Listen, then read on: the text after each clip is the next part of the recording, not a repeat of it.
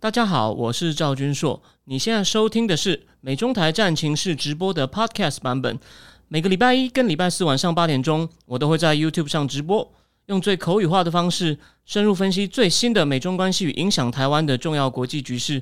想要第一时间收看直播，记得在 YouTube 上搜寻并订阅我们的频道“美中台战情室”，也别忘了加入我们的 Telegram 群组，在我们直播与 Podcast 文字区都有连结，可以点进去哦。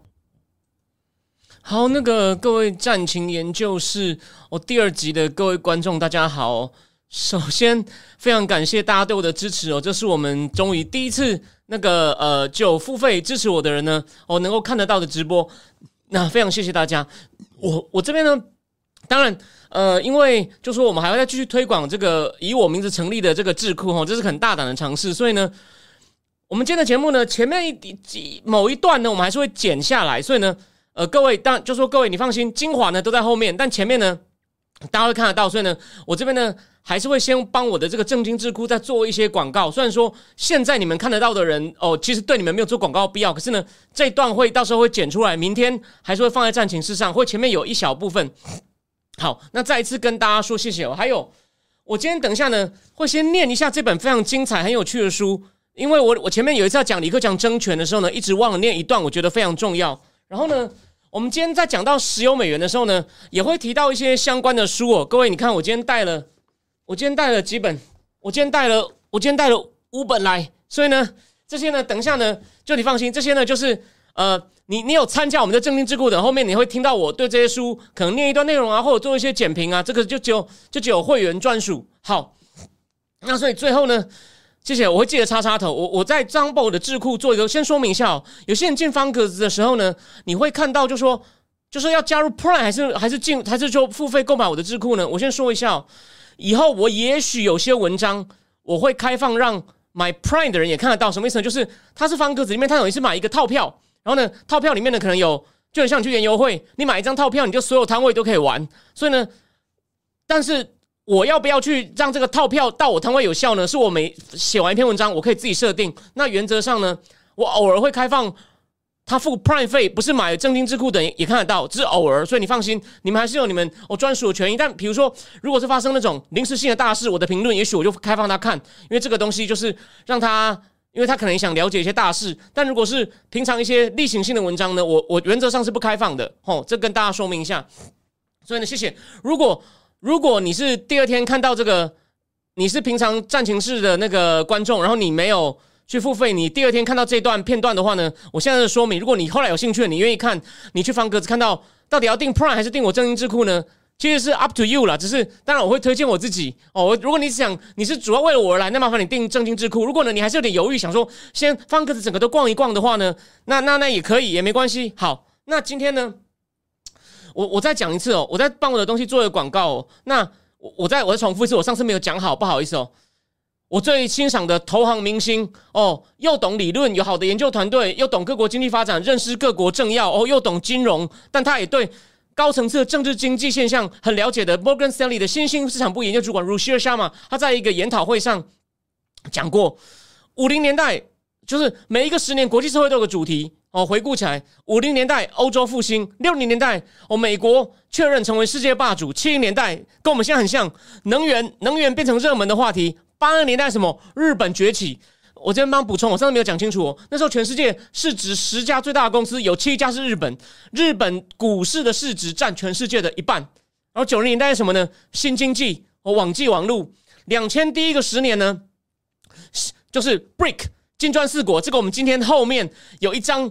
会讲金砖四国如何可能来挑战美元霸权后半段，但如果呃你你不是参加智库的，你可能就就没办法听得到吼。你可以慢慢考虑，不用急，千万不要有压力。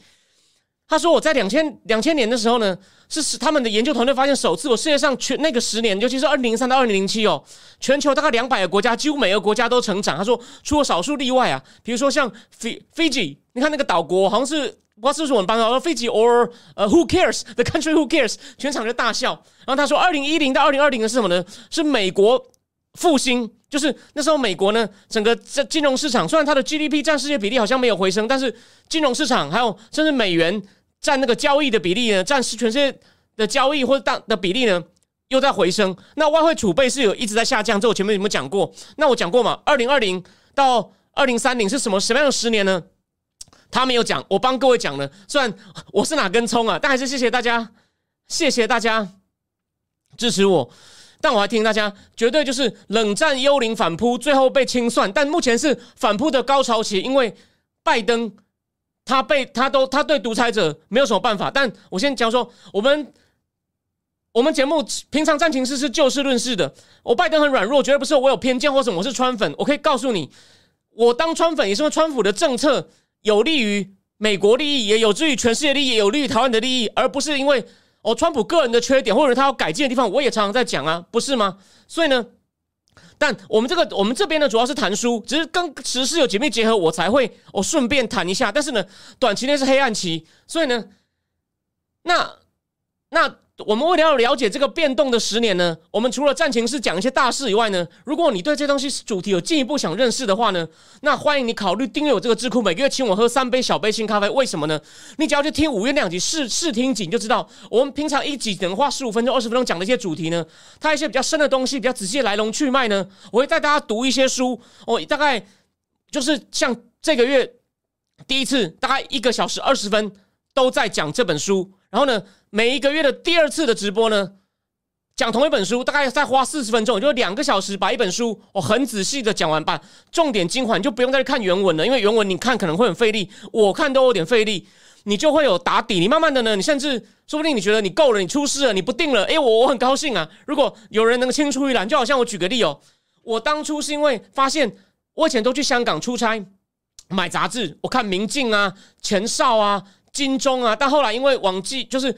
Internet 越来越流行，手机啊都在手机上看东西，所以呢，我看原来明镜的新闻网站做很棒了，再加上郭文贵爆料，我后来能够被一些网站请去写中共政情，就是我看了很多明镜，虽然明镜后来整个歪掉，我现在，但他现在整理西方媒体的新闻还是整理很好，但有时候呢，他没整理到好东西，我有整理出来，就是我有脸请你，问你是要请我喝咖啡哈，当然明镜是一个团队，我就一个人，我有我偶尔能赢他，但大部分我还是要看他那边看我漏掉什么，比方说他真的很厉害哦。他民主党不是讲了吗？去年维吾尔法案，拜登政府想偷党，是左派一个小媒体揭露的。虽然那个左派媒体的主持人他写过一本书，张忠谋推荐过。我以后有有人真的有兴趣的话，你跟我讲，我再贴出来。那个人蛮厉害，不过他的网站，哎，他那个网站叫什么？叫什么 Prospect？原来班农的那个不是讲天下大乱那本书，就是 Josh Rogan 写天下大乱那本书，也有提到那本书。原来班农以前会放消息给左派，哦，类似这样的事情。好，那我要回来，重点就是，就说。你就像我看明镜看到有点出事，我现在除了看到新闻以外，但是呢，我还是很感谢他。虽然我觉得他的老板后来哦整个歪掉，那回过头来，我意思就是说，你如果愿意跟我一起练功，哦，就是读我那个书目，参考书目那些书呢，我相信一年一两年下来读下来，你功力我绝对大增。而且呢，我就说我也有个计划，我可以坦白告诉，就说如果你是第二天看到这个试播版的，我谢谢那聊天室那些支持我的人。如果你们越多人定的话呢，我越快把我不喜欢我已经做的很腻，但是。他给我不做什么业务工作辞掉呢，我会花钱再去补习那些统计计量。以后呢，我会带你看论文，就是为什么那些统计我现在看已经很生疏，只能看得懂大概。我以后要把那些细节必要的都补起来，甚至解释给你听。我用我用尝试的话，但是我会去补习班重新参加一些演算，甚至跑一些城市看看。哦，当然，那是大概我是打算明年明年出了，这半年就还好带。我今年选的书都不减少统计，OK，这是我的长期计划，因为这个是个很长期的计划。大家不要以为我现在只开了大概开了一年份的书单哦，绝对还有。我家里乱的不得了，为什么？都是书，但主要是中文书。我的我的手机里面呢，不知道几百本英文好书，当然到我死都看不完。我们挑重点看。所以呢，你想要练功，你对这种政治经济连接有关系的话呢，你放心，你就说我我带着你一起跑久，你会发现你慢慢，你绝对慢慢会跟我一起跑在一起，我们就变成互相切磋。好，那所以呢，这就是我对帮我的节目再再打一次广告。那再来呢，我先讲这本书实在是非常妙哦。这个人呢，其实这本书有点像当代的《世说新语》，为什么写的人是谁？《金融时报》的前任总编辑，现在是个女的，这个人叫做 Leonard Barbell。Barber Leonard Barber 英国人，他阴错阳差，因为因因遇到《金融时报》易主，《金融时报》本来是英英国的那个教育集团，叫做 Pearson 集团，后来卖给日经杂志。他因为被卖了，不想换人，他好像当了十十多年，所以呢，他建了他建了非常多权贵哦。你看，他从二零，他从二零当了快十五年，他建了全世界，这就是当代的政经权贵的。他跟他们接触，能够写出来的一些像《世说新语》写他们一些很有趣的小故事。我举个例子哦，在我念我今天想念的东西以前，他去见那个什么日本福岛核灾的时候，知野信男官房长官。我那时候民主党当政哦，知野信男。好，那个然后呢，他说他每次出去都穿的那种工程师的衣服，然后就是他跟福岛的那种核电厂的工人这样共患难，他们穿什么我就穿什么，很了不起。每次看到他电视上都这样，可是呢。后来他跟他访问完以后呢，发现他要上电视，赶快把那衣服穿起来。啊，你不是一直穿着吗？对啊，不不不，我只电视上穿，就是讲这种小故事。那我以后说不定有机会呢，我在我在我们的付费节目里面，我再多念几则，有些很精彩，但有一些是因为他毕竟英国人，很多牵涉英国政治的，我看了也觉得没那么好笑。但是牵涉到一些亚洲的或者一些美国政治人物的，有很多非常有趣的东西哦。我以后在付费节目里面呢，我就念几则，你就不用自己看了，真的很精彩。我今天要念一则，是我补充一下，我讲李克强洗礼争权，虽然不直接。不是直接相关哦，可是真的很有趣，就是他们早期就在争权。那李克强现在被推出来呢，我觉得根本就是李克强是想要影响下一届总理人选，可是他没有想到习近平可能最后经济搞不起来，就全部推给他。李克强，我觉得他可能没那么笨，他也知道，可他为了要争取自己影响下一任总理的权利，不要让总理习近平已经要连任了，连总理都被他吃掉，他想要搏一下。我觉得李克强没那么笨，可是他也没办法，因为他已经够孬了。那我我帮大家念一个早期就有争权现象的东西，你就知道我会提供你证据。这就是我节目哦，我敢要你请我喝咖啡，加我帮你挑资讯。虽然这不是我原创的，但你你没有听我节目，你可能不知道。因为台湾就其他，我我有些我有些保留哦，大概就这样子。我觉得台湾的其他其他人，对对不起，好，那我念一段哦。他八月二十三到八二十七，他去 China，然后呢，他说一到北京，大家都在谈国家主席习近平的反贪腐活动，有传言指出。数十名军官与地界公务员被捕，这是习近平誓言要打击老虎与苍蝇。某个消息来源称，北京出现了新皇帝。采访习近平不太可能，但老熟是副营大使，就驻英的嘛，他英国人，这那那这个这个总这个金融时报前主编是英国人，替我安排在紫禁城中共总部所在地中南海会见高阶官员。在北京主任 Andolini 陪同下，他现在跑到香港。Andolini 他他在疫情开始就写了一篇，他以为疫情会是北京的车诺比，哇，很遗憾没有。但 Andolini 他也是写那个香港很多警察辞职在反送中运动的那个 Andolini，好，一起开心走在。格切瓦拉与尼克森走过的党部路径，建筑与花园名称引人遐想。水云榭、怀仁堂、丰泽园与最终目的地五城店。这场采访非比寻常。我先问中国经济状况，高阶官员详细回答。看，不知道是谁哦，不能讲哦，不许我们插话。他明确表示，中国设定的二零一三百分之七经济成长率会达标，不论全球经济是否确定不存在性，中国都不会被拖累。美国金融市场两周前才因为联准会暗示特殊债券与资产的收购计划、计量化宽松将退场，引发一阵紧张。诶。跟现在我们有一点连接啊！哦，采访尾声，官员问我对退场恐慌有何看法，以及他对美国与欧洲的影响。实际上后来没退场了，因为他们都很怕一退场经济就垮了，这那个股市就崩跌。诶，现在又有这个情况，但你看，你看，帮大家回顾一下，我表示我表示审慎乐观。与一九金融一九八八年金融风暴相比之下，当时主权债务周转不灵，是因为债务以美元计价。这次印尼、泰国与南韩也好多了。官员仔细听聆听我的意见，后来副营向我致谢。为生未来有机会可以进行见报的正式采访，所以见到谁不知道。然后最后他他他，哦，这是他描述。然后他的他的文章，你看他的书里面还有粗体字哦，他要再加，他可能事后再加一段加一段他的评论哦。他说：“就北京的立场，这是私下交流，有助于传达全球经济再不怎么稳定，共产党也会不计代价拼经济。同时，隐约提醒了外界，尽管习近平权力膨胀，其他高阶官员仍享有一定地位，尤其是经济政策方面。诶，你有没有看到？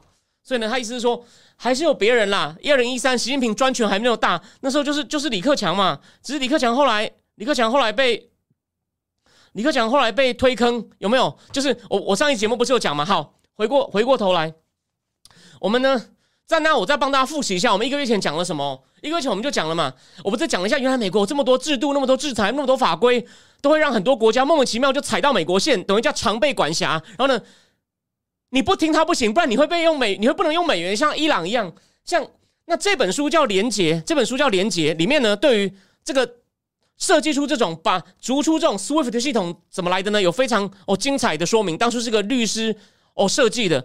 那不止啊，我我上次我那本我那次不是讲了很多，有各种什么。因为税法的关系啊，哦，反贪污法的关系啊，还有各种制裁法案、马格尼斯基法等等，然后呢，让各国很多国家被美国制裁，他们就很不爽。然后呢，作者在第二段里面呢，又清点了各个国家哦，哪些国家很不爽，他们到底有什么实力？就一路上国际上到到底谁想要组成这个挑战美元霸权战队？啊，再来呢，就讲到再来就他最大的一咖最有希望的呢，还是还是中共嘛？这就是第三段。第三第三章，那那他就把中共到底哪里不爽哦，可能从哪里哪个机会呢？就把它基本上呢，就把它大概哦点出来了。那点出来之后呢，再来这本书，这就是剩下我们今天要讲的主题。我先讲一下大概哦。再来呢，好人出来了，中共带着一些小喽啰，比如说巴基斯坦啊、俄罗斯啊、哦委内瑞拉，还有印度啊。你看印度现在，印度也跟。俄罗斯买很多油，但我们看到他的预测基本上完全真完全对。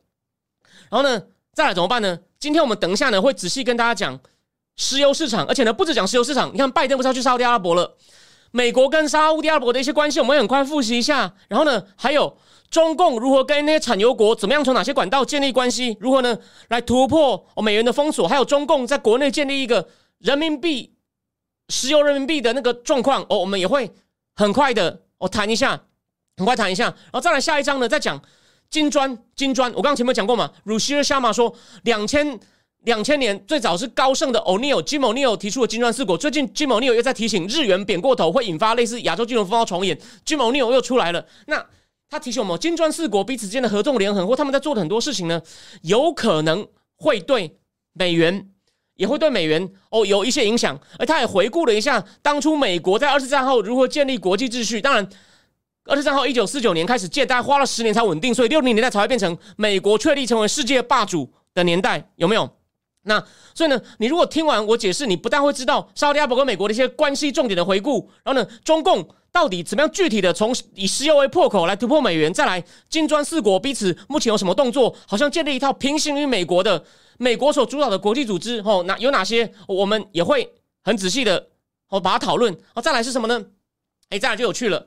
再来呢，谈到加密货币，加密货币本身，如果你对这个不了解，哦，米拉很懂，但是呢，我本来没有很懂，可他他讲谈了，我也就了解一下大概。我当然没有操作过，没有买过，可是呢，你既然是听我玩的，你对这个如果没有了解的话，你会对它的一些基本原理大概是干嘛的，还有一些它的为什么能够交易，为什么会那么多人喜欢它的用处，你会知道一些大概，但它的问题在哪里？然后还有呢，今天我要告诉你一件事情。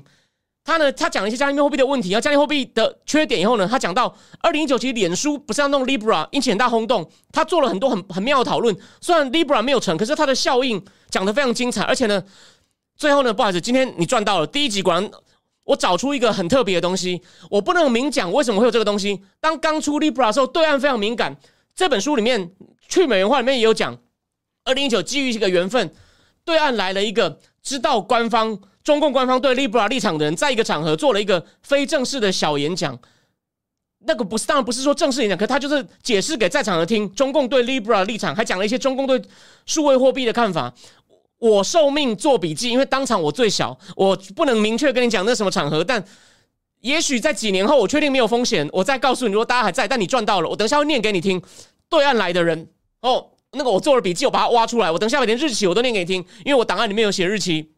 最后，最后，然后呢，然后呢，讲完 Libra 以后呢，Libra 刺激了中共想加紧推出数位货币。那中共推其实有很多好处，它有些有利的条件，作者也会解释。最后，我们来谈一谈，跟现在很敏感，联储会不是刚好升息？真巧，真的是来得巧不如来得巧。他就在讲这种升息呢，还有呢，通货膨胀呢，可能会对还有这样美国恶化财政赤字呢，如何对美元地位有什么影响？这这就是我们今天后面后面的一个小时多一点呢，要仔细讲把这本书讲完的东西。OK。好，那让我先喝一口咖啡，我们再继续。